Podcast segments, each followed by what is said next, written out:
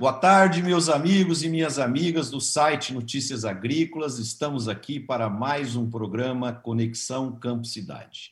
O nosso programa tem como propósito levar a força, o trabalho e todo o desenvolvimento social, ambiental, tecnológico, mercadológico que o agronegócio desenvolve para que o público urbano conheça a realidade do setor e possa cada vez mais entender a força, as oportunidades e também as limitações, as dificuldades que o setor tem para que a gente possa continuar crescendo a imagem institucional do setor perante toda a comunidade do campo e da cidade.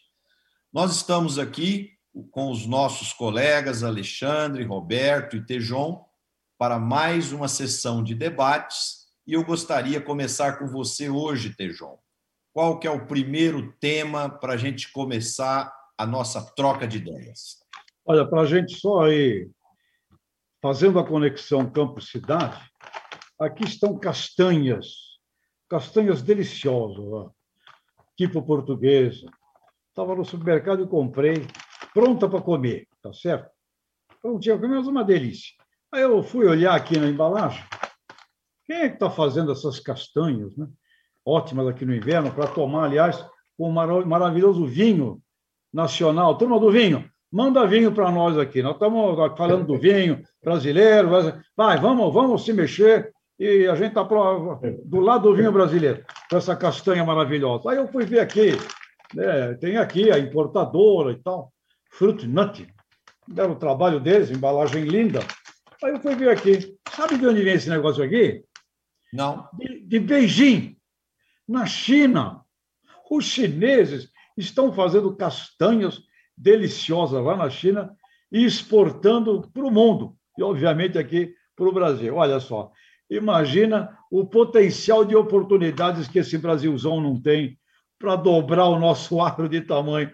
Castanha da China. E é gostosa, viu? É gostosa e vem prontinha para comer. Não precisa fazer nada. Portanto, fica aí com essa, com essa coisa curiosa né, é, do que tem de oportunidade aí no, aí no, no mundo para as coisas do Brasil. Ô, Tejon, essa colocação sua mostra para nós. Ah, Roberto tem uma coisa lá também curiosa. Vamos lá, Roberto. Ô, Tejão, eu fui na feira ontem, rapaz. O que, que você pegou aí? esse negócio aqui. Hã? O que é, é isso? Pinhão. É pinhão. É pinhão é um negócio pinhão. delicioso, rapaz. Por isso pode é para o mundo inteiro esse trem. É. Um pinhão cozido com salzinho, acompanhado de um vinhozinho ah, rosado, nacional. É, geladinho. Rapaz, é espetáculo esse pinhão do Paraná, aqui de Santa Catarina, é maravilhoso. Achei não, na feira de São Paulo ontem. Isso, mas vai colocar isso numa embalagem bonita, que nem aqui, e, e vai para o mundo, pronto para comer, com todas as qualidades nutricionais. Mas tem oportunidade de monte, hein, Roberto? Tá louco. Nossa Senhora. Isso... Você sabe que tem gente plantando muita, muita, muita castanha aqui no Brasil. Tem um, já tem uma associação de produtores de castanha liderada pelo Zé Eduardo, lá de Dois Córregos. Espetacular, viu, rapaz? O que ele tem hoje produção de macadâmia no Brasil, com um resultado muito positivo, espetáculo, espetáculo. Macadâmia está dominando o mercado de castanha aqui no Brasil. Eu acho muito legal essa, esse ponto que vocês estão colocando para mostrar para os nossos espectadores, principalmente da cidade, a amplitude que tem o agronegócio e as possibilidades que nós temos. Né? Claro que a gente sabe da força do café, do suco de laranja, do açúcar, da soja, do milho, da carne suína, bovina, das aves, mas tem uma infinidade de oportunidades. Vocês querem ver uma coisa? Por exemplo, o lúpulo, que é usado em todas as cervejarias inter, é, é, é artesanais, 99% do lúpulo é importado. É, se nós pegarmos o zimbro, que é feito gin, que é a bebida destilada mais vendida no mundo hoje, é tudo importado. Então, tem muita coisa para ser feita no agronegócio, tem muitos produtos diferenciados para serem trabalhados e, e a infinidade de oportunidades são muito grandes. Né, Alexandre? É isso mesmo, Marcelo. Deixa eu só comentar, porque eu achei que o Tejão já tinha ganho um presente de novo, ele não tinha recebido. Foi bom saber que você comprou, viu, Tejão? Porque o ciúme está crescendo. É. Comprei. É, mas assim, eu acho que vocês trouxeram um ponto fantástico, porque realmente a gente olha muito o lado commodity, né? o lado de grandes, grande escala, grande produção, e a gente às vezes perde a dimensão uh, da, da, complexidade do agro. Né? Vamos pensar, por exemplo, hortaliças, né? a gente está vendo uma revolução é, no processamento, não só na produção, né? no processamento, essas uh, verduras já meio pronta, cortada, tá certo? A gente está vendo uma revolução que eu acho muito bacana. A gente comentou no outro programa, mas se desse para a gente aprofundar aqui, quer dizer, é, eu não, nunca vou esquecer essa percepção que para cozinhar, né, tem muita gente vendo no mundo que tem que preparar os alimentos já meio para ser mais rápido, porque as pessoas também não têm muito tempo para cozinhar, né? Então já vem os pacotes já meio cortados, já meio pronto ali para você processar, quer dizer, é um alimento natural, muito bem né, cuidado do ponto de vista de sanidade, é, e que você prepara muito rápido. Quer dizer, a hora que a gente vai entrando nesse leque de possibilidades, é gigantesca a oportunidade que se abre no Brasil. Né? E o Brasil é a quinta população do mundo. Né? Bem ou mal, é um super um mercado muito grande. Né? Então, realmente, acho que a gente tem que mudar. E algumas coisas é a própria legislação brasileira, né? A gente tem uma série de é, é, regras para produzir no Brasil, e eu acho que isso para mim é um tema que sempre me, me pegou. E o Roberto, como foi ministro, talvez possa até elaborar um pouco melhor. Mas eu não me esqueço é, da, de uma vez na faculdade ainda fui estudar o mercado de leite americano. E eu tentei achar qual era o livro de regra nos Estados Unidos, né? porque aqui no Brasil era, na época era leite A, B, C, tinha um, um, um livro assim de tudo que o cara tinha que fazer é, dentro da propriedade, tá certo, para pro, produzir leite A ou leite B. Então tinha lá que azulejar até não sei que altura, tinha que lavar a vaca, tinha uma série de, de restrições. E nos Estados Unidos eu fui atrás, tentei achar, não achei. Aí eu comecei a sondar, perguntei ao pessoal de leite americano, a regra era a seguinte: se você produzir um, um leite de, com contagem alta né, de microorganismo e esse leite for jogado num tanque que foi coletado, você paga o tanque todo do leite que foi perdido, mais uma multa. Se você fizer isso pela segunda vez, a multa aumenta, não lembro quanto, pela terceira vez, é proibido de produzir leite nos Estados Unidos. Não tinha uma discussão sobre qual que é, tinha que lavar vaca, você tinha... Sabe, esse é um tema, Tejão, que eu acho que às vezes as coisas não acontecem no Brasil porque vai normatizar o processo e não o produto final, que eu é. acho que é, no fundo, o que interessa, avaliar a qualidade do produto final. Né? E esse é um dos temas, acho, muito modernos para o Brasil, né? para a gente discutir qual é, quais são as regras institucionais para eventualmente estimular, né, que restringe um pouco essa. essa Vocês acreditam na autorregulamentação como um caminho? Auto, auto, enfim, você é responsável e pronto. Autorregulamentação, né? Eu, eu acho, eu, eu, eu defendo essa tese híbrida, né? Você tem, um, você tem que ter um poder de polícia, certo, Tejão? Porque alguém tem que fiscalizar, né? Em algum momento, e eventualmente multar se. Mas eu, eu tendo a achar que esse é um bom caminho. Desculpa, Marcelo. Eu, é, eu acredito pessoalmente na autorregulação, mas é aquilo que você falou: tem que ter um sistema híbrido, mas a lei no país tem que funcionar. Por exemplo, se você pegar as leis de trânsito nos Estados Unidos, os americanos, você vai atravessar a rua fora da faixa, mesmo você estando errado, ele começa a frear lá a mil metros de distância de você, porque ele morre de medo de te atropelar, porque mesmo ele estando certo, ele pode ser condenado e pode ser preso se ele te matar atropelado. Então, e se ele for condenado, ele vai ficar X anos preso de verdade, né? Então, aqui no Brasil, por que, que muitas leis não, não as pessoas não obedecem? Porque as regras não são cumpridas, né? Então, o, o, a, não há punição para quem infringe a lei. É isso mesmo. Muito bem. Esse é um, esse é um pecado, Marcelo. O próprio Código Florestal, que é tão importante, já tem nove anos de idade, que é o, a, o código mais rigoroso do mundo inteiro, do ponto de vista de defesa do meio ambiente, até hoje não foi implementado inteiramente, por, é. até por, por uma visão distorcida, até de órgãos reguladores, Ministério Público, do Ambiente, etc., e, por, e também por ações políticas de uhum. segmentos uh, mais radicais entre os ambientalistas, que inibem o cumprimento de uma lei, uma lei que foi trabalhada durante anos, demorou anos para ser resolvida, finalmente foi resolvida.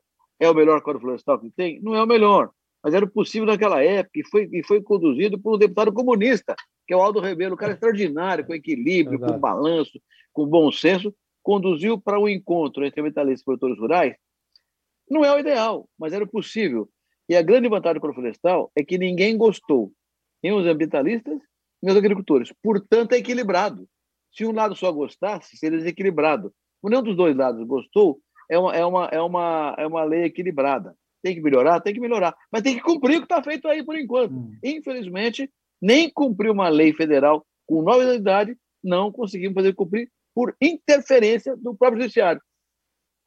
É, a, a impunidade que nós temos aqui é uma coisa que, infelizmente, inviabiliza é, tudo isso que nós estamos falando, porque o dia que as pessoas forem punidas, elas vão respeitar a lei e vão respeitar o que está estabelecido. Né?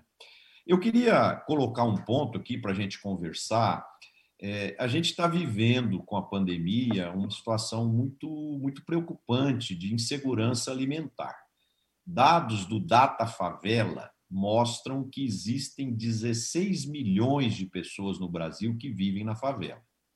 60% dessas famílias tiveram é, é, uma situação muito dura de redução de ganho e estão em situação de insegurança alimentar. 67% das famílias reduziram bruscamente o consumo de alimentos e de produtos alimentícios. E, ao mesmo tempo, a carne bovina é, teve uma redução significativa no país de 44%, e, e o ovo, que é um produto mais barato, teve um acréscimo de 18,8% no consumo. Agora, mesmo assim, o ovo já está com acréscimo de 50% no seu preço.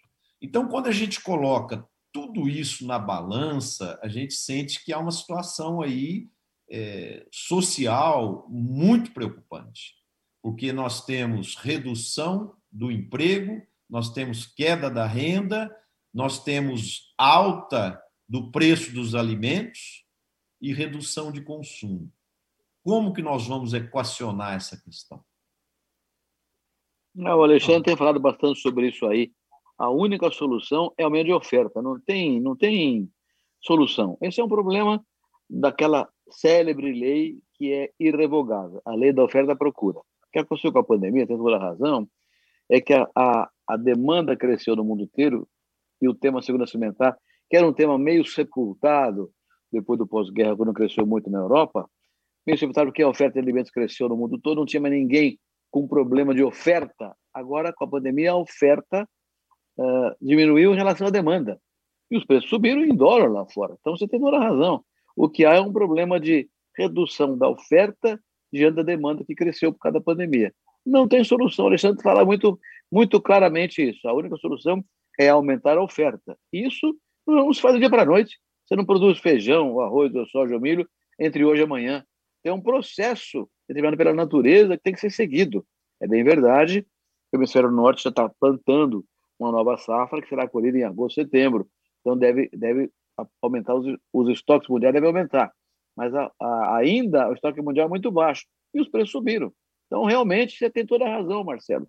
É um problema dramático de relação à oferta demanda, desequilibrado em relação à oferta menor do que a demanda, cresceu menos do que cresceu a demanda, e isso elevou os preços. Agora, o que tem havido é um movimento interessante no Brasil. A própria ministra Tereza, nós já falamos sobre isso há uns dois programas atrás, é, lembrando muito o tema do ESG, né? Environment, Social and Governance. As empresas do agronegócio estão muito preocupadas com esse processo todo e começaram uma ampla distribuição de alimentos no Brasil inteirinho, liderado pelo trabalho das cooperativas. A OCB fez um trabalho maravilhoso, inclusive a ser documentado fartamente no dia 3 de julho, que é o Dia Mundial do Cooperativismo.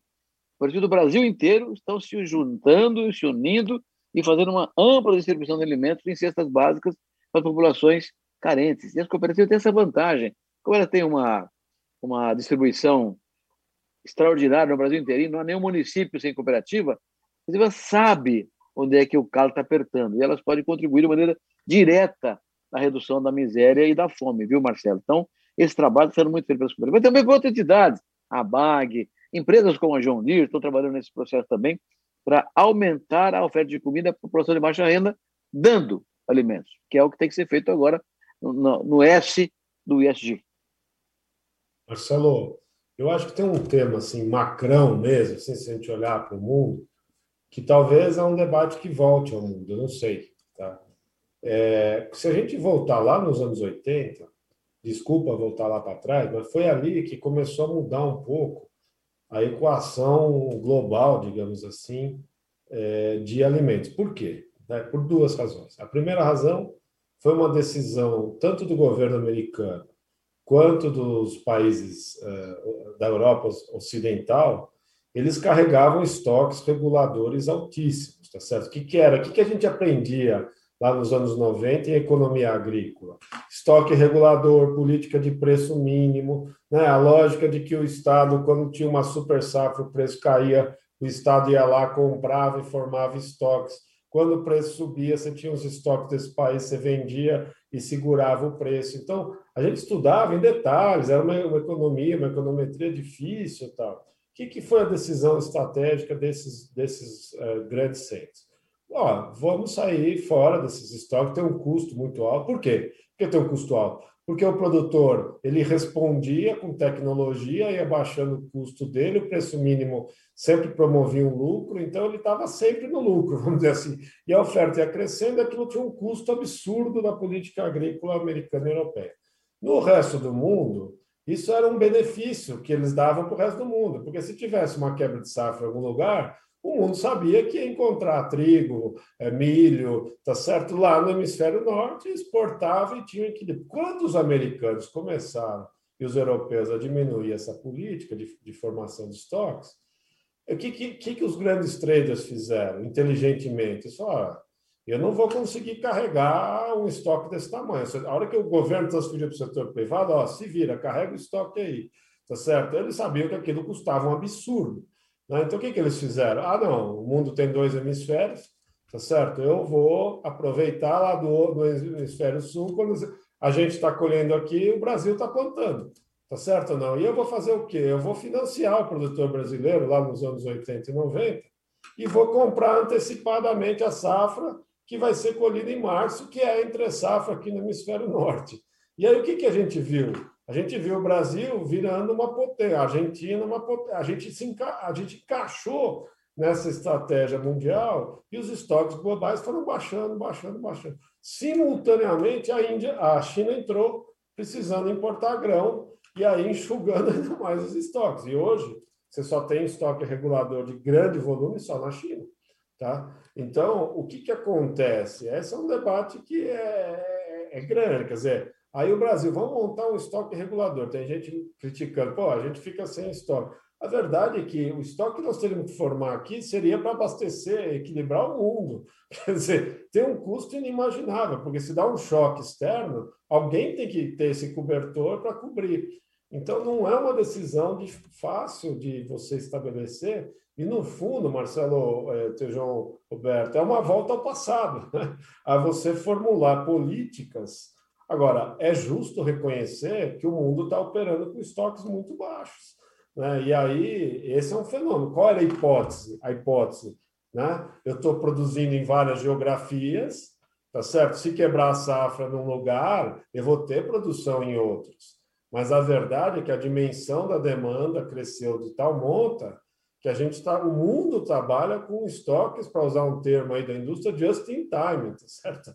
Então, a gente, a gente vai pulsar essas distorções. E aí, o que aconteceu com o Brasil é que nós viramos o principal saldo comercial agrícola do mundo. Então, na verdade, a gente sente imediatamente um choque externo dessa dimensão, até porque nós somos hoje os mais relevantes para fechar o mercado, inclusive com o crescimento futuro.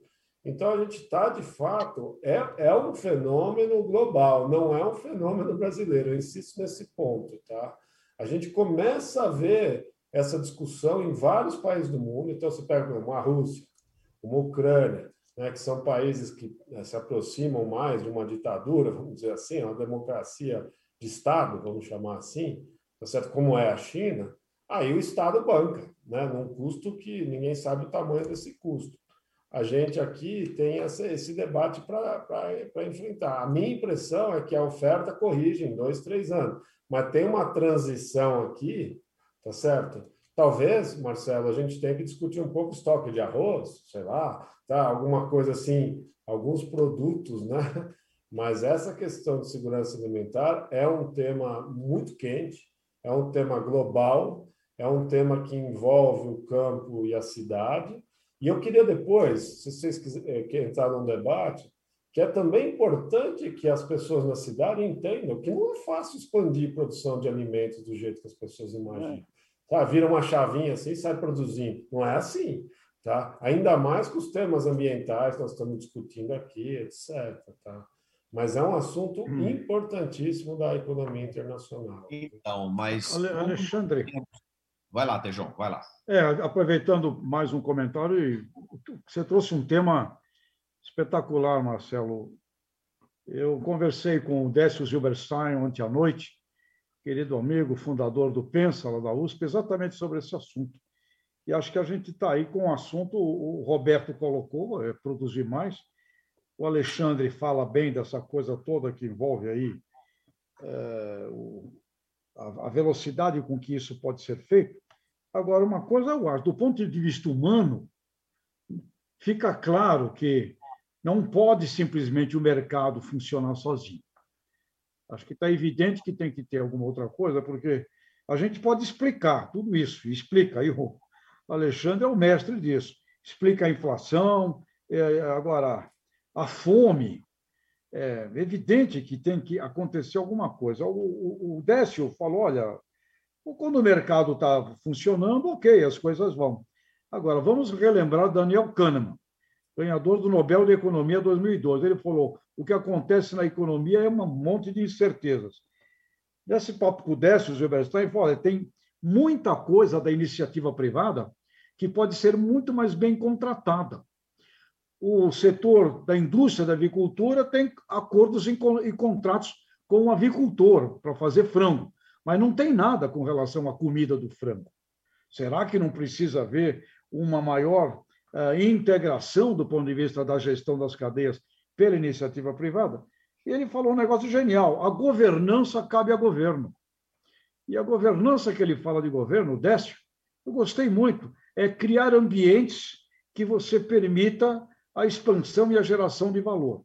E que nessa governança incida uma, um, uma justa distribuição desse valor. Portanto, ao governo competiria o ambiente. E aí, Roberto, Marcelo, Alexandre, será que em fevereiro de 2020 não estava evidente que a gente estava entrando numa necessidade de oferta que teria que ser muito mais abundante?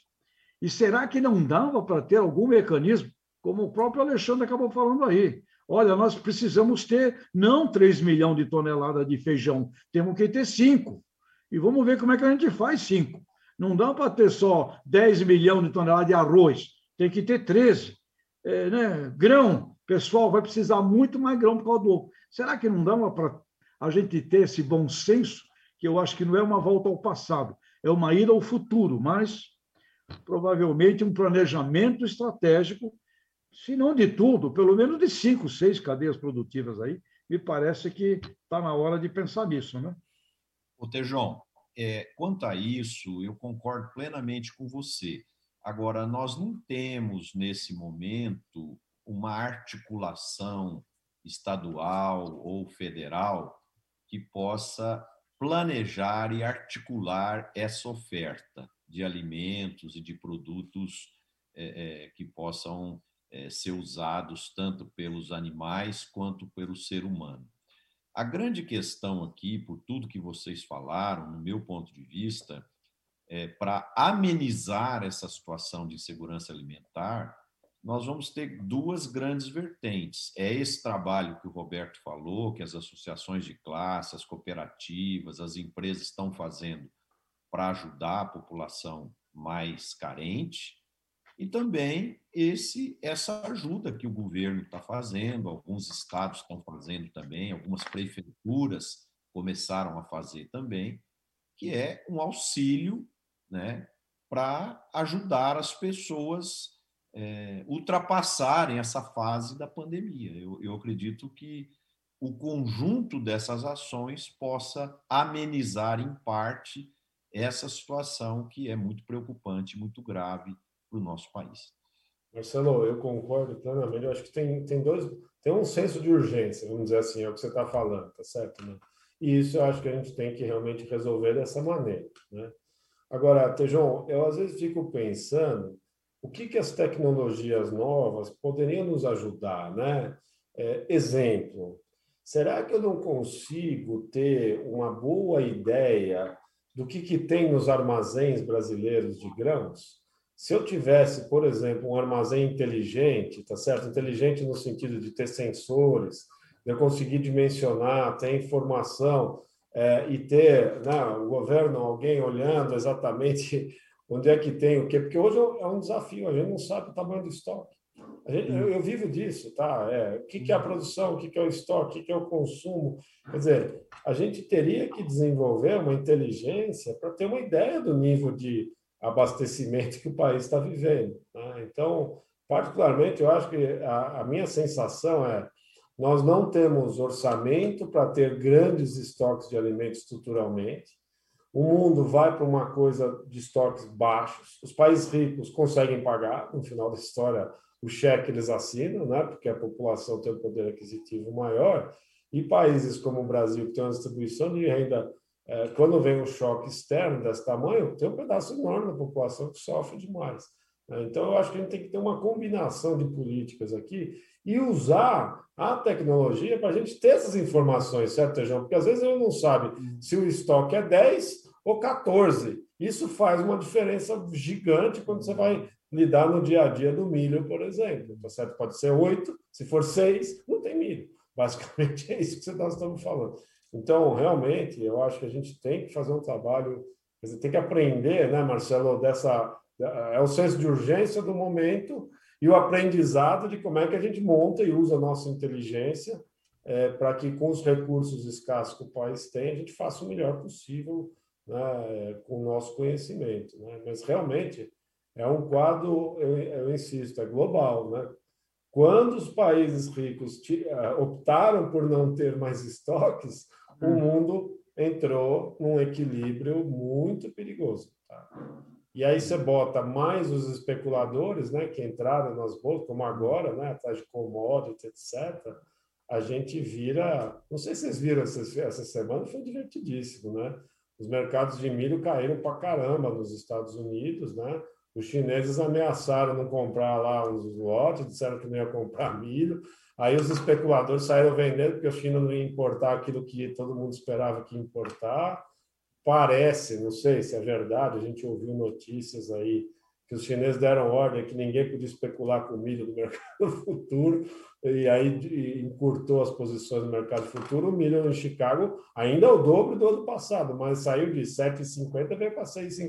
Então vocês vejam que, além do que, tem esse componente. Quando aperta muito, entra uma lógica especulativa que a gente às vezes descola dos preços, né?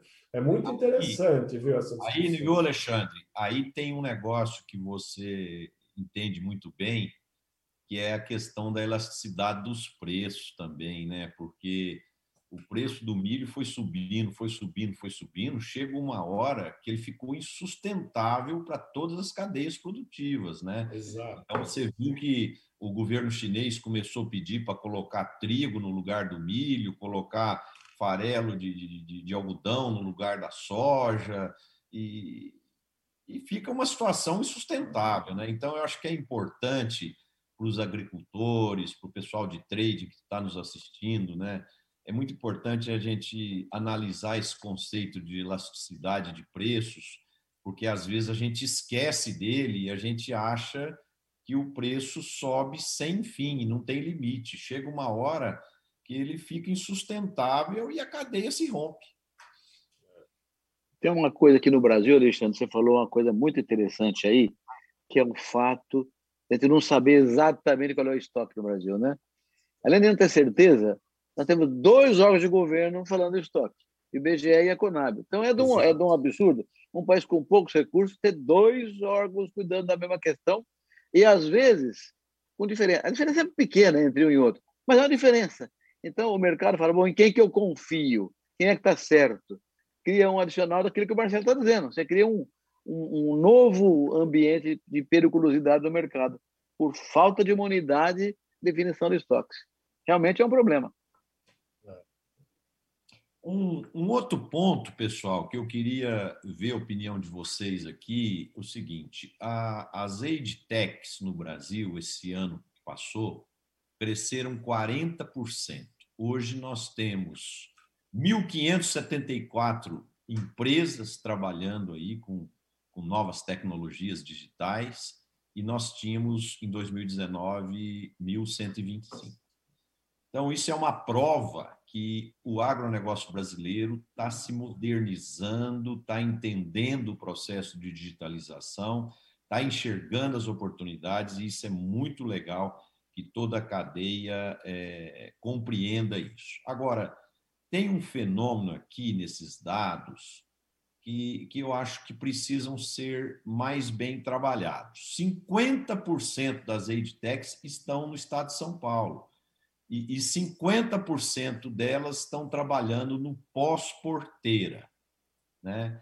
Então, eu penso assim: por que, que será que as universidades, as empresas de fomento dos outros estados, não estão trabalhando para potencializar isso? Eu, eu penso assim: é, um governante deveria estar, nesse momento, tentando criar um vale do silício de, de, de techs em cada um dos estados que têm relevância no agronegócio.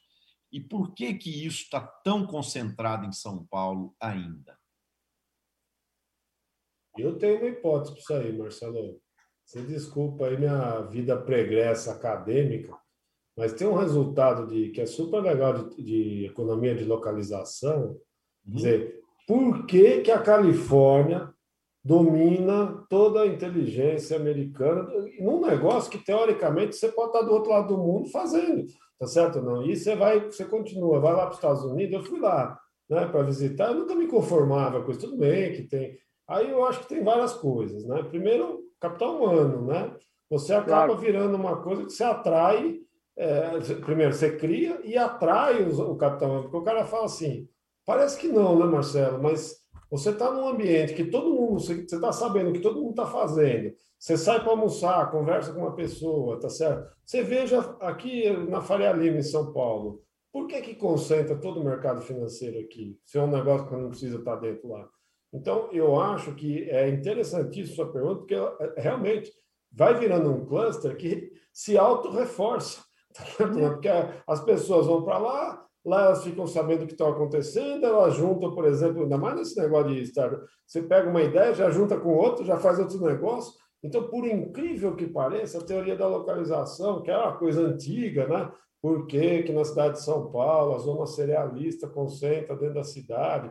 Ou a Rua das Noivas, né? Por que, que a Rua da Noiva. Quer... E era aquela velha máxima: a noiva que quer comprar uma roupa vai num lugar, em vez de ir em cinco lugares diferentes, está tudo lá e viram uma informação, né? o atributo da informação tem essa externalidade que agrega, que, que aumenta o retorno dessa concentração. É, e eu acho que tem toda a razão, quer dizer, mas eu vejo assim, provavelmente você vai ter poucos polos, né? mas não precisa ser um só, né? com certeza.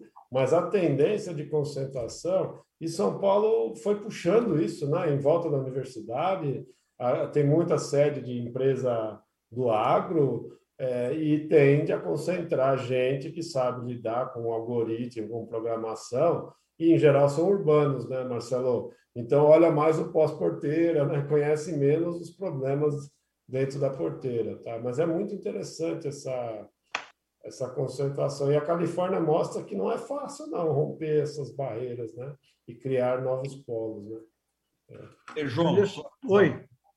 Nesse ponto tem um aspecto cultural, né? Que é o que Alexandre está falando e o Roberto também. Isso vale na arte, na música, em qualquer coisa. Tem um ambiente ali parece que os neurônios aprendem é, de uma maneira automática convivendo com outros neurônios. e isso cria um, um processo cultural interessante. O, agora, eu estou vendo muitos movimentos das companhias, das companhias como John Deere, Jato está lançando aí um programa 4.G, as companhias de telecomunicação, e tem um, nessa semana eu vi, assisti o lançamento do programa Pro Carbono, da maior companhia de biotecnologia do planeta, que é a Baia. Esse tem até um diretor de carbono. Foi, pô, até criaram um diretor carbono. E qual é o, pro, o programa todo? É inovação e inclusão de agricultores. Eles têm uma meta mundial sensacional. Roberto, nós aí que amamos aí o cooperativismo, Alexandre, a, a meta de incluir 100 milhões de agricultores com menos de 10 hectares no planeta Terra. Ou seja, não é uma coisa só para os grandes, é uma coisa de inclusão de 100, a meta é 100 milhões no planeta de agricultores com menos de 10 hectares. E eu estou observando também a, a, rede de revenda, de distribuição nisso, e cooperativas. A Copercitos está lançando, neste momento, a Fundação Copercitos, nos mesmos parâmetros da Fundação Sunji Nishimura, ah, lá de Pompeia, que é tida como sendo o grande ponto da agricultura de precisão ah, do país, o Vale do Silício, né? lá em Pompeia, um legado do velho Nishimura. E Fundação Copercitos está fazendo o mesmo processo da Fundação com o objetivo de formar jovens para este mundo da utilização aí da inovação. Então, muita coisa acontecendo, sim. Roberto? É, é por aí mesmo. Nós estamos vivendo um tsunami de, de inovações tecnológicas. É um tsunami com alguma característica curiosa. Eu tenho observado também, Tejão, que são muitas as, as, as, empresas inovadoras, uh, inclusive que nasceram lá em Piracicaba, que não conseguem atravessar a primeira fase. Né? Então, o, a, a porcentagem de empresas startups particularmente, que atravessam a nata da competitividade é muito pequena ainda. Falta um pouco de consciência empresarial no Brasil para apoiar startups. Lá nos Estados Unidos, tem startups recebendo um milhão de dólares lá no primeiro ano. Né? Então, é, essa consciência de, impulsionar os inovadores não está muito clara aí na empresa brasileira. Com o ISG avançando, acredito que está avançando no Brasil, isso vai ter um impacto maior e nós teremos startups mais vigorosas sendo financiadas e surgindo aí como os, esses novos unicórnios brasileiros que estão avançando lentamente ainda. Mas o SG vai dar essa condição de aparecimento e crescimento de startups no Brasil. É, eu, eu pessoalmente, eu acho muito legal tudo que vocês falaram mas eu penso assim: é, estados como Mato Grosso, Mato Grosso do Sul, Goiás, que são altamente agrícolas, eles poderiam desenvolver programas de incentivar os jovens a trabalhar startups, programas, para que as oportunidades estão ali, né? E então seria uma forma de incentivar o empreendedorismo nessas regiões, porque muita coisa que há necessidade de controles, eh, questões tecnológicas dentro da porteira poderia, poderia ser desenvolvido é, na própria região. Né? Agora, o pessoal tem que querer, viu, é. o, o, Marcelo? O pessoal tem que querer. É, nas andanças que realizei por aí, já participei do circuito universitário a ProSoja, Caramba, você está em Lucas do Rio Verde, jovem, você não compreende o, tudo que tem de potencial em Lucas do Rio Verde? Caramba, é uma questão de pai falar, é de professor falar, tem que querer. Eu tô, agora, essa semana, estava com a, a, professora Liliane, é uma especialista em, em, em pecuária. Ela falou: nós temos uma tecnologia de ultrassonografia né, para carcaça, etc. Nós oferecemos de graça, ninguém foi. Então, Marcelão, o pessoal tem que querer também, né? É verdade. Ô, Marcelo, é verdade. deixa eu só dar um, um negócio que eu, foi uma aprendizado na minha vida. Tem um amigo meu, que é o Danico, que é sócio da Cycrop, que é uma startup de, de inteligência aí, de dados, etc. E ele um dia estava num evento, eu convidei ele para falar tal, e ele, ele, ele começou de um jeito meio diferente, quando entendeu é que ele queria chegar, entendeu? Ele olhou para a lâmpada assim e falou: oh, vocês têm alguma ideia de quantos algoritmos tem para produzir essa lâmpada que está iluminando a gente aqui?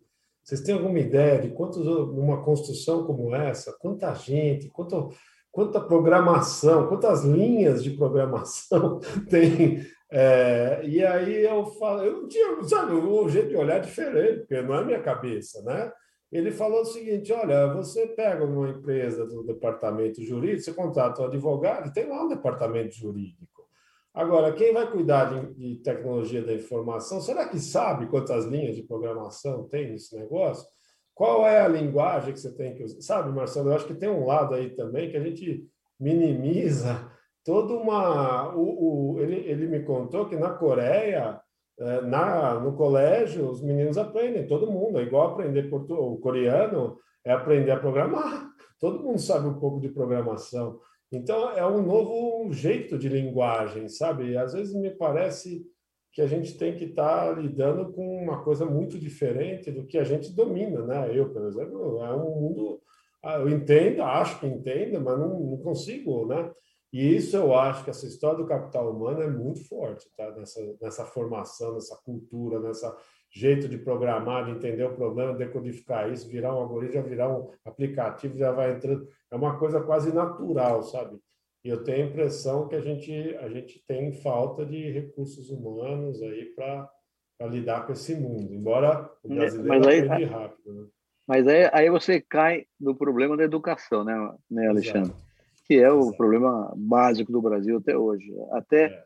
professor para ensinar essas coisas, nós não temos o suficiente. Exatamente, né? exatamente. Então, o nosso problema de educação é central. e, ficou, e sempre fica para trás. escola de agronomia, né? Será que nós temos lá gente para sabe, para estudar Big Data, programação? Quer dizer, olha, será que o agrônomo vai ter, né? Eu tenho que me juntar com quem para conseguir desenvolver essas, essas ferramentas?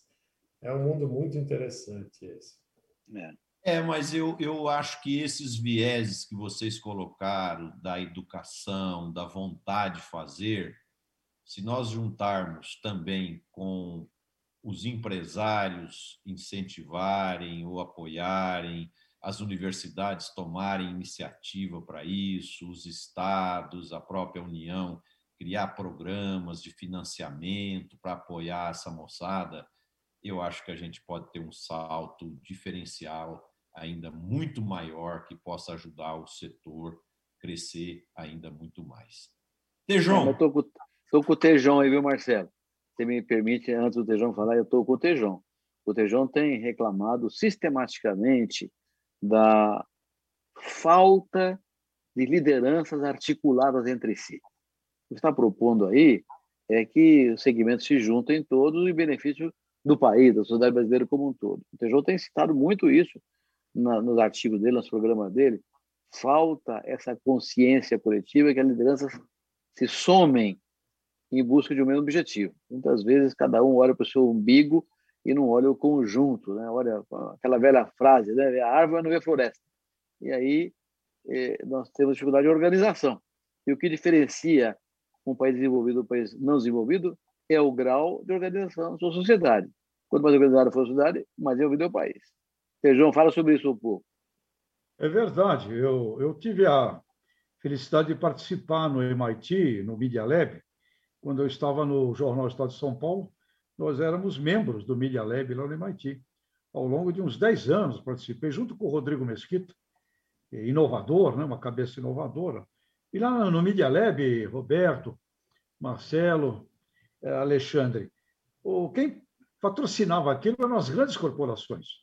A Ninex, a Telefônica de Nova York, a Belsalt, as grandes corporações, o Estadão um pouquinho só, o dinheirinho daqui, mas quem patrocinava aquilo eram as grandes companhias.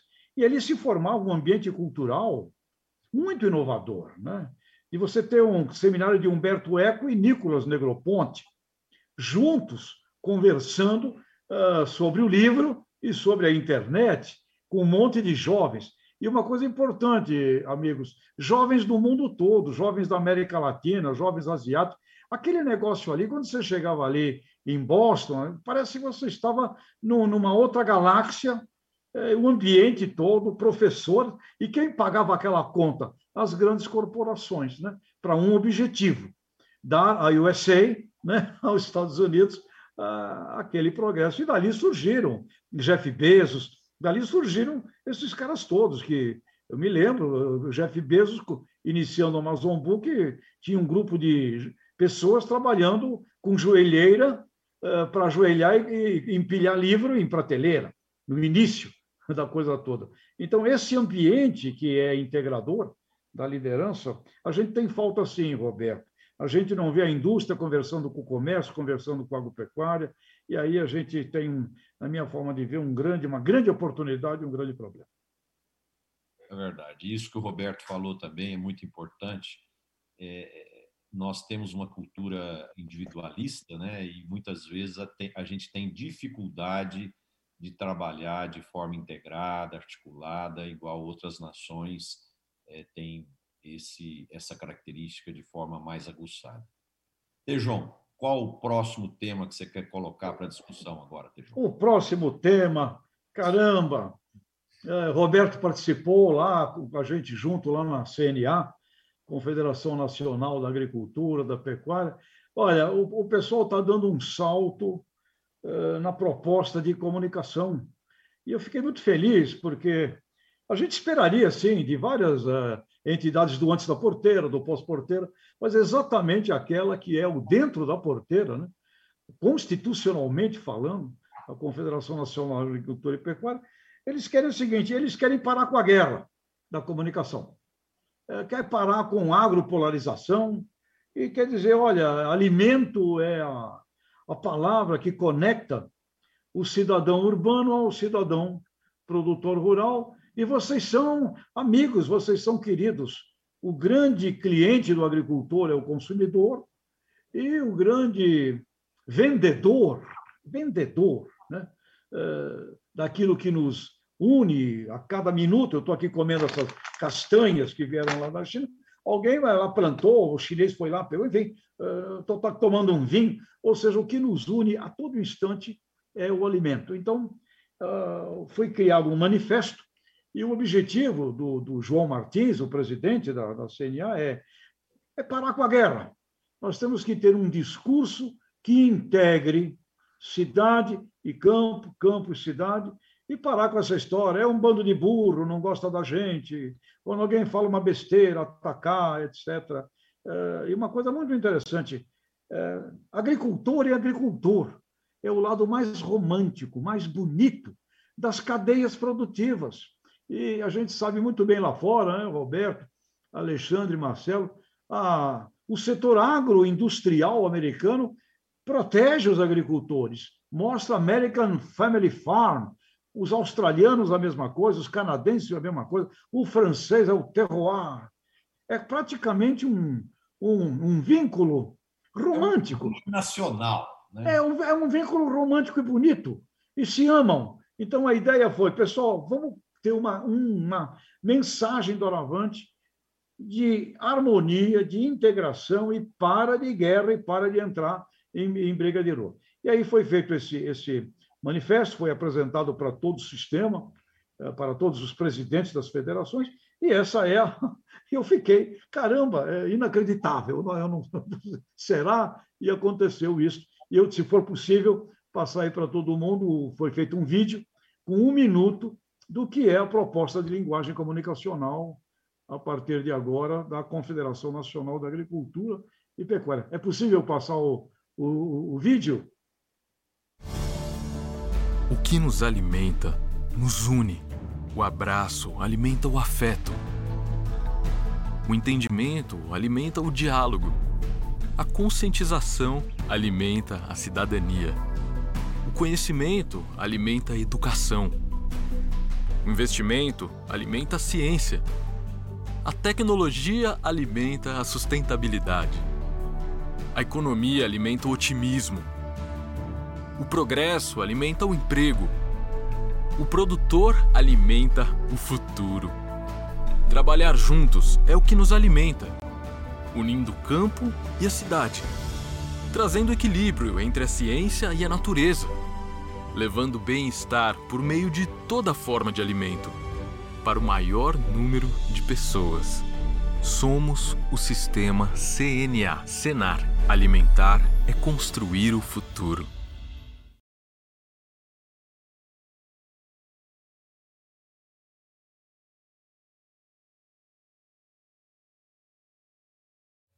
Voltou. A, a ideia, a ideia de que o alimento é a relação entre a cidade e campo o hífen cidade-campo, a ligação, é do Tejão. Aliás, ele falou semana passada sobre esse assunto aqui no nosso programa mesmo. O alimento é o que liga o produtor e o consumidor, óbvio. Um produto não consome, um precisa do outro. Então, essa, é, essa ideia é genial, é genial. Roberto, convivendo com seres maravilhosos como você, eu vou te contar, é impossível que a gente não, não, não seja, não faça jus ao convívio com os nossos amigos aí que realmente. João, mas, mas é... Olha...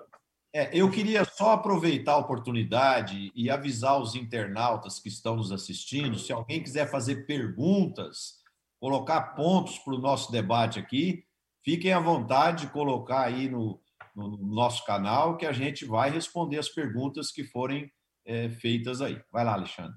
É só, só parabenizar o Tejão, que realmente coisa linda que foi esse trabalho. É um insight, né? A gente, às vezes, depois, puxa, é tão simples, né? Mas o ovo de Colombo, às vezes, né? A gente é, fala, puxa, que coisa inteligente. Acho também que o, o doutor João Martins está fazendo um trabalho muito bacana nessa essa percepção, essa sensibilidade de virar um jogo aí é, e mudar uma imagem. Acho um trabalho muito bonito de todos aí. Viu? Teve, teve uma equipe de trabalho lá, viu? É. O Paulo Crepaldi, menino maravilhoso, Robson, Cecília, Mônica, Mônica Bergamaschi, faz Exato. parte do, do grupo. Uma equipe de trabalho ali. Super olha, é legal, uma reunião, é como, você, como falamos agora há pouco, o ambiente que você cria para desenvolver mais tecnologias foi criado ali um ambiente muito saudável para isso, viu, Alexandre? É. Mas o que. Mas é, é uma coisa interessante aí, viu, Marcelo? Nesse programa da CNA, que o Tejão está referindo, que é realmente uma. É, é um desejo do presidente da CNA. Então, é um líder que tomou a, a posição para fazer. Verdade. Então, realmente foi uma coisa que ele bateu, bateu o martelo. Mas tem alguma coisa interessante nesse processo aí, inovador.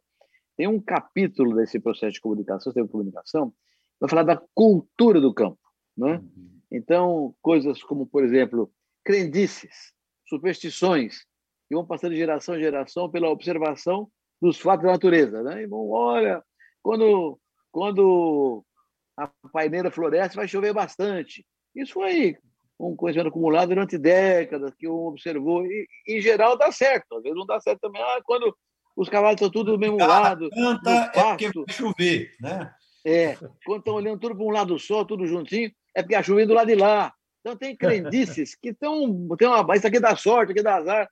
São crendices que têm uma origem cultural histórica. Também a música eh, de raiz sertaneja, os usos e costumes, culinária, por exemplo, né?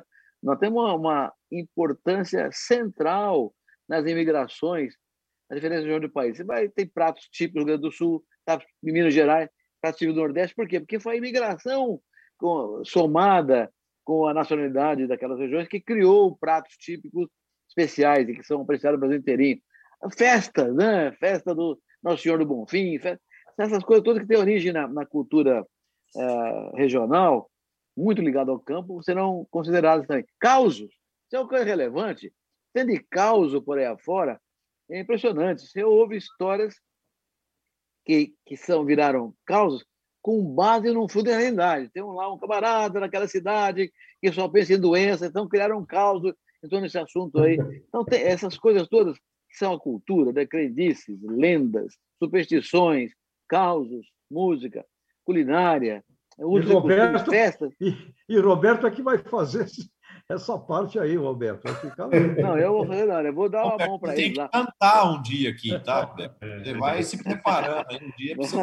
eu estou na fase de contar causa agora, viu, Marcelão?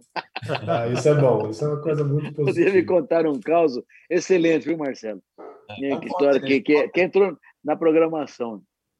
Tinha um rapaz de Minas Gerais que era um mentiroso enorme na Minas Gerais. E ele, e ele, e ele tinha para si a, a, a convicção de que era o maior mentiroso do Brasil.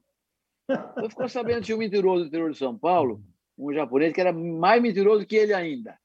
Então ele falou: ah, mentira, não tem ninguém mais mente melhor do que eu. Mas tanto falar do japonês que ele foi, saiu de Minas Gerais e foi lá na cidade japonesa para saber onde é que era. Chegou no, no sítio japonês de tardezinha, bateu palma lá, apareceu a mulher japonês e falou: oh, é aqui que mora um japonês que é mentiroso. É, senhor, é, meu marido é muito mentiroso, senhor, né? Então, eu, eu sou um mentiroso Minas, eu quero tirar essa dúvida com ele, quem que mente mais, ou eu ou ele, né?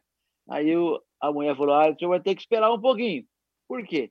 Porque ele contou as abelhas agora de tarde, que ele recolheu as abelhas no, no, no, na colmeia, faltaram três, ele está procurando as abelhas lá no campo. Aí o menino falou, o quê? Se a mulher já for desse jeito, eu não vou ficar mais aqui, esse cara vai ganhar um campeonato, ele se mandou de novo para Minas O caos do mentiroso.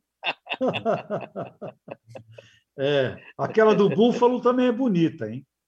Aquela também, mas aquela é, é bem politica, politicamente perigosa. É, é, que búfalo, hein? E, e aí, Alexandre, e, o, e qual foi o capítulo dessa semana da inflação americana, Alexandre? Olha, Marcelo, foi o, tá um negócio maluco, não para de subir os preços de carne, principalmente. São os maiores preços já registrados, não para de subir. É, eu liguei para um amigo meu que distribui carne na Flórida, né? tem um pequeno negócio, ele está desesperado, não acha carne. É, um problema sério, poderia importar, está faltando container está com problema nos portos americanos, os lineups de navio estão super, mas não de agro, de tudo, porque os Estados Unidos estão importando o mundo, né? É incrível, viu, Marcelo? É, nós vamos acompanhando aí, mas é sem precedentes o nível de aquecimento. Estava vendo os dados de hotéis, ocupação lotado, é, deu na inflação que saiu, a carro usado explodiu de valor porque não tem carro novo suficiente. Quer dizer, é uma distorção de preços violenta, viu? Então, nós vamos ver muita emoção pela frente aí nos próximos meses, mas impressiona. Alexandre, o PIB americano deve crescer muito mesmo? O, 8, o, Tejão, o tem banco americano falando acima de 8. É um negócio, é, crescimento chinês, quer dizer, você imagina. É, imagina. É e, o Brasil vai, e o Brasil vai a 5, Alexandre? Ah, tá com jeito, né? Assim, pelo menos quatro, quatro e alguma coisa, a gente está achando que vai. Porque deu uma surpresa, arrancada né? também, né? Foi uma é, surpresa, né? Mas, Marcelo, oh, Roberto, desculpa, mas pega o agro, que está crescendo, né? Essa renda, multiplicando, investindo. Pega minério, tem um choque acontecendo, né? Construção está indo. Então, acho que está ajudando, né? No PIB brasileiro, a gente vai ter um ano de, sei lá, a gente aqui está projetando quatro, tá? É, não Sim. sei se chega em cinco, mas sei lá, pela aceleração que está vindo, isso é muito positivo, viu? Ô, Alexandre, eu, eu, eu, li outro dia um, um, uma, um artigo dizendo que esse crescimento americano de 7%, até 8% eventualmente, é. não vai gerar novos empregos. E o crescimento brasileiro vai gerar novos empregos? É, esse é um debate acalorado hoje em dia, né? Por quê? É, por exemplo, tá, eu estava lendo uma matéria hoje sobre a Inglaterra, a mesma discussão, que começou a ter muita venda online, então vai ter um monte de loja que empregava um monte de gente que vai uh, deixar de existir aquele emprego, né? É, tem os mais otimistas que vão dizer, ah, mas alguém tem que distribuir esse, esse né? tem, vai, ter, vai ter que deslocar, ter, o setor de logística vai ter que crescer de entrega porta a porta. Tá certo? É, o, o, Brasil Troca, né? gerou, o Brasil gerou, né? Até abril, quase 900 e poucos mil empregos. Exatamente, vem aumentando, porque é gozado, né, Roberto? A economia está tomando um chacoalhão, né? E alguns setores estão crescendo. Então, por exemplo, a construção civil está crescendo, né? Estão tá, fazendo prédios, pessoas estão investindo, estão tá vendendo e tal. Então, é, é difícil saber o, o, o, líquido disso. Né? O sentimento que as pessoas têm no debate americano é que, claro, quem tem mais escolaridade, etc., e sabe usar a tecnologia, vai melhor. Né? Mas hoje, um dos fatos, você pega na indústria de carne americana, sabe qual é o problema de não conseguir produzir mais? Não tem jeito que queira, como tem uma transferência de renda muito alta também do governo, é um trabalho né, que não remunera tanto tradicionalmente, está tendo que subir o salário e tem tido dificuldade de arrumar gente. Então, é complicado, sabe? Essa, é, é um mundo meio. Está um choque, né? Tecnológico. embaralhado, está tudo é, embaralhado. embaralhado. Setores que crescem, outros que né, caem. Então, qual vai ser o líquido disso? É uma bela discussão, viu, Roberto? Agora... Inclusive, crescendo e-commerce para pet food, viu? É. e-commerce para comida de cão. Ô, ô, ô, Tejão, é um negócio que eu estou impressionado, esse negócio de pet food, que eu estou sendo, assim, trabalhando com algumas empresas, né, para essa coisa de ração, não sei o quê. Esse ano de pandemia cresceu uma barbaridade, porque as pessoas é. precisavam se divertir em casa, tá certo? É uma alegria, é uma, um fato novo, é um... então realmente foi muito forte a, a coisa do pet, né? Esse negócio de pet é muito engraçado. Tem uma pesquisa genial aqui dos pet. O, reflexão sobre vínculo. Olha, é, o, cão é como um filho, meu bebê. Em 2014, 33% falava isso. Hoje, 50,7% das pessoas dizem que o pet é um bebê, é um filho. que está sempre contente. Você vai abanar o rabo quando o dono chega, diferente do filho de verdade. filho de verdade, você proíbe ele de ir na loja, ele fica bravo com você. O cachorrinho não fica, não. Está sempre abanando o rabo. Bom, gente, nós estamos já com cerca de uma hora de programa. Vamos fazer a nossa rodada final. É, Ana, você quer colocar alguma coisa aí de algum participante? Boa tarde, Marcelo. Boa tarde, pessoal. Marcelo, vamos agradecer as participações de hoje, né? O Flávio Ciance disse que o programa está incrível, o conteúdo está super relevante, uma linguagem simples e super acessível. Agradecer a participação do Nicolau Calfá, né, que está sempre presente com a gente. O Newton Costa, da Embrapa de Roraima. E o Nicolau fez uma pergunta, perguntou se a campanha da CNA complementa o trabalho iniciado pela ABMRA há poucos meses. Tejão. Uh, olha, são coisas que nasceram uh, em, em, paralelo, né? Campanha, a campanha da ABMRA é uma só voz. Uh, o conceito é um pouco parecido. Agora, nós no, no, assunto da CNA, nós, se você observar, a gente é, tirou a palavra agro. A gente entende que a palavra agro está muito contaminada e muito polarizada e partimos decisivamente para o mundo do alimento. Né? Eu não sei se o vídeo chegou a rodar. Rodou. Ou não. Rodou. Rodou? Rodou. Mas é, o, o, que, o que nos alimenta nos une. E, e, a campanha da CNA é uma campanha na ótica de agricultores. Isso que me chamou muito a atenção, é uma campanha de agricultores dizendo é, alimentar é construir o futuro. Então, ela tem uma projeção, uma, uma perspectiva é, muito bonita de atrair ah, a empatia, aumentar o nível de bem-querer, que nas pesquisas que a gente já fez, existe. Quando você fala família agrícola, existe aí um bem-querer da população urbana. Agora, o que a gente também está construindo aqui nessa, nessa, nessa comunicação é: eu gosto do meu cliente, eu gosto do cidadão urbano, ele é meu freguês, ele é meu cliente, eu gosto dele, eu jamais irei atacá-lo, nunca, não é? Então, acho que a diferença das duas atividades é essa, é que esta é uma proposta de um diálogo eh, longo, perene, né? eu não, não diria uma campanha. A BMR é uma campanha, a única voz, faz parte, temos muitas vozes né? no agro, mas essa aqui dos agricultores é meu nome é alimento, e você da cidade é o meu cliente eu gosto de você. porque para que ele goste de mim, eu tenho que gostar dele. Então, é um manifesto, né? é, é uma coisa de uma constituição de mais longo prazo. Essa é a proposta. Marcelo, posso só aproveitar o gancho e também já fazer meu fechamento, né? Dizer, olha que coisa belíssima essa construção e dizer que é um pouco o nosso sonho aqui com esse programa, tá certo? Que a gente vá quebrando né, certos bloqueios, certas construções é, que foram sendo construídas às vezes e que, no fundo, não condizem com a realidade, com o esforço coletivo, né? É, de construir alguma coisa mais positiva e melhor. Então, eu acho que esse olhar é fantástico. E estender essa imagem do Brasil para o mundo, mais fantástico ainda, né? no sentido da gente é, ir construindo uma imagem que nós estamos ajudando a alimentar o mundo, além de, é, de ter um benefício aqui para a sociedade brasileira. Então, acho que é Acho que essa é mensagem que eu queria deixar, Marcelo, que achei o ponto mais forte do nosso programa. Obrigado. Roberto. Marcelo, eu estava pensando aqui. É, durante muito tempo, é, desde a minha juventude, eu tinha uma preocupação com a felicidade. Eu estou aqui para quê? Eu quero ser feliz, eu não quero ser infeliz, tá certo?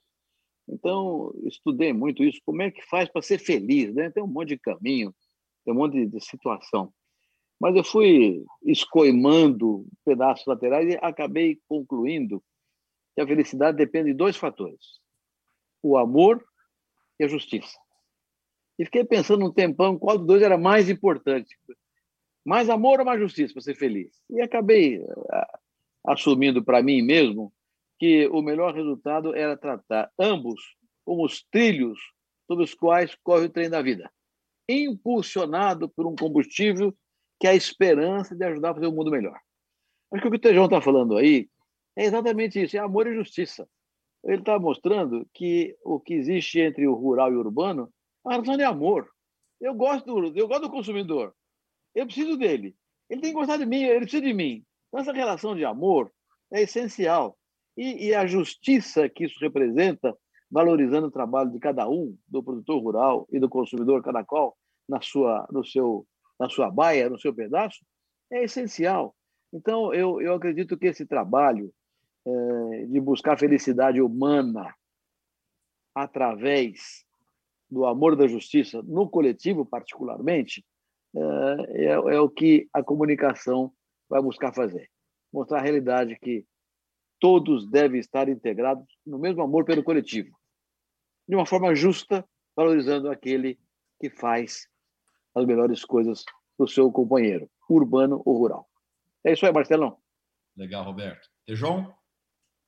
É isso aí, já falei muito, mas é para o maior número de pessoas aqui, ó, levando o bem-estar por meio de toda forma de alimento.